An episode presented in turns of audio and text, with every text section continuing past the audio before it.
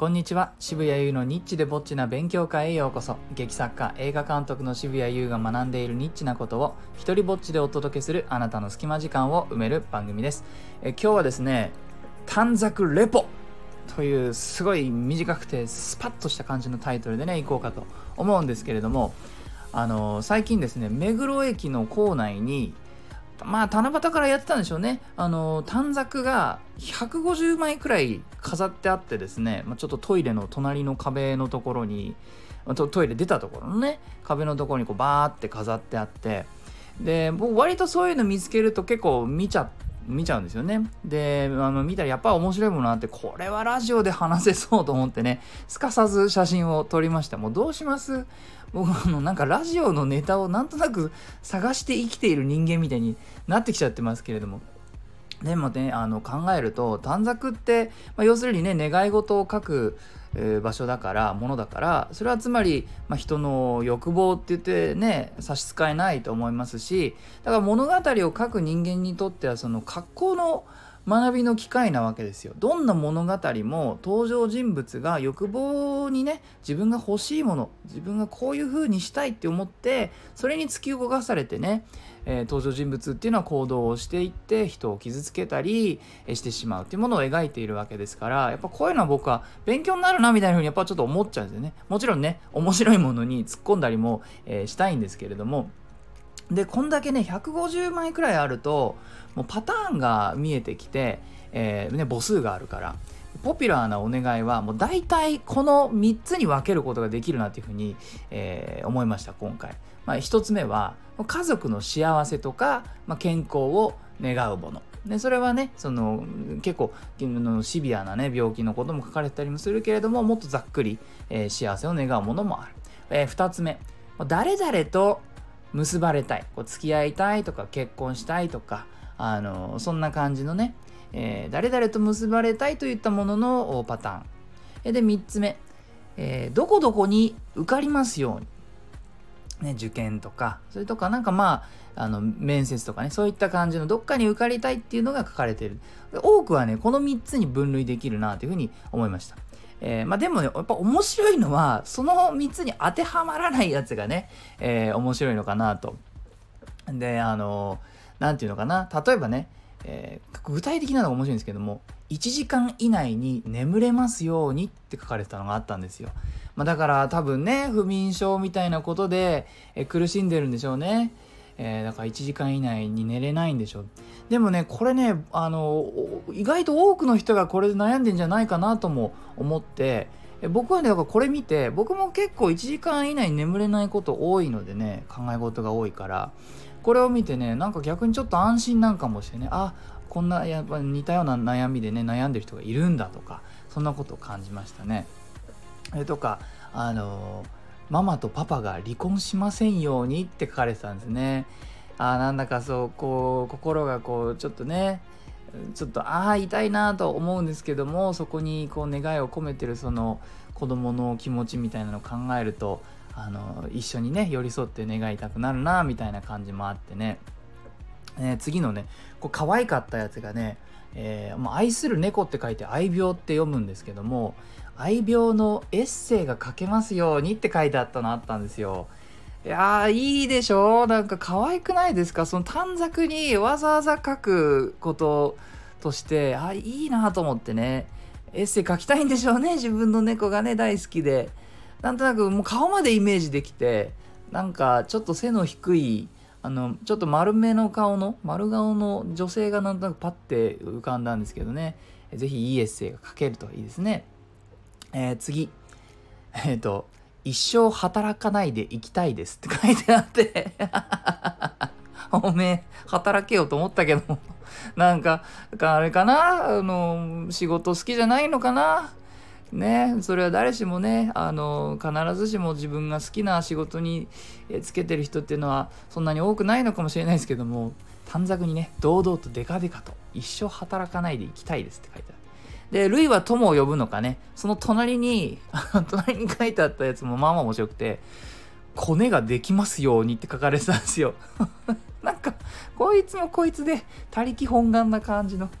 あの、コネってね、できるもんなのかななんか僕は作るもんだってちょっと思ってるんですよね。やっぱなんか頑張って動いた先にコネクションってあるような気がするんですよね。まあ、少なくとも短冊に書くことでできるものではないので、これね、えー、おめえ頑張れよね、ちょっと思いました。えー、次、えー、志望校に合格して世界が笑顔になりますように。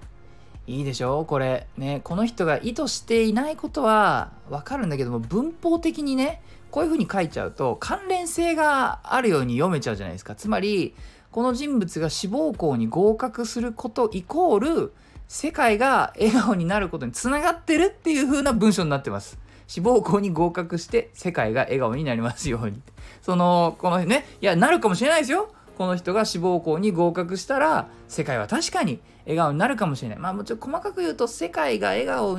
で溢れますようにとかなんですけどもね。あの世界って顔はまあないかまあまあまあこれは比喩なんでしょうけども。ね。いろいろと突っ込みたくなるやつです、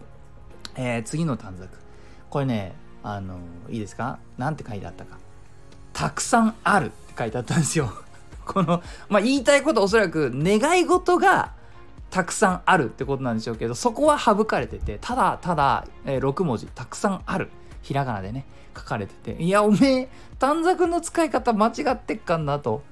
あのー、そのたくさんある中から選んで文字にすることが大事なわけでね。で文字にして書くことで自分の願いが何なのかな。って、えー、それをねあのより強く確認する行為なわけじゃないですか。あのぜひね選んであげてくださいというふうに思いました。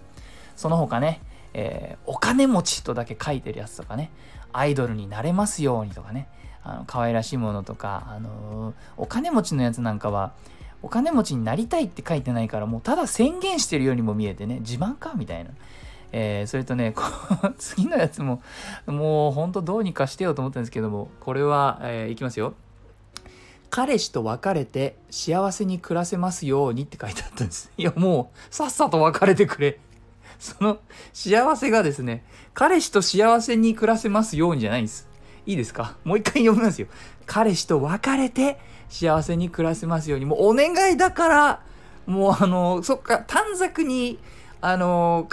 書いてる暇があるなら、そこに書かずにですね、えー、ぜひ LINE か何かでその彼氏にね、えー、別れてくださいというふうに送るのがもしかしたら、えー、近いのかもしれない。まあね、でもそれに書くぐらいだからおそらく直接言えないようなもしかしたらちょっと怖い彼氏なのかもしれないですけれども方法はあると思うので、えー、なん僕が短冊に書いちゃうよ。ぜひこの人が彼氏と別れられますようにってね、えー、なっちゃいますけども。えー、次の。マスクがいらない世界が早く来ますように。No Mask, No Life。びっくりマーク。いや、惜しいあのー、ね、あの、これ、 No Music, No Life をもじってね、 No Mask, No Life っていう風にね、書いてると思うんですけども、 No Music, No Life は、つまり音楽がないと生きていけないっていうことを言うために書いてるわけですね。だからこれをもじって No Mask No Life って書いちゃうとマスクがないと生きていけないってなっちゃうんですね。つまり逆、逆だよと。ああ、ああ、逆だよ。ね、もうもうちょっとその短冊構成するところしてこのあのノーマスクじゃないよっていうふうにね、えー、ペンかなんかで書きたくなっちゃいましたけども、えー、そのその他ねあのやっぱ欲張りな人とかもいて、えー、いきますよ。病気しませんようにお金欲しいあわよくば彼氏も友達と仲良く家族の健康。もう、ラーメンで言うところの全部のせ。もうね、あの、短冊のスペースにギッチギチに全部書いてて、これ、あの、なんだろうな、あの、欲しがるのは悪いことじゃないと思うんですけども、なんかもう全方位カバーしようとしてる。まあ、この次の人も同じ感じで、えリチャードとの結婚がうまくいき、子宝に恵まれ、家族が皆幸せに長生きして、お金に困りませんように。もう息が切れるわ。こっち読むのがね。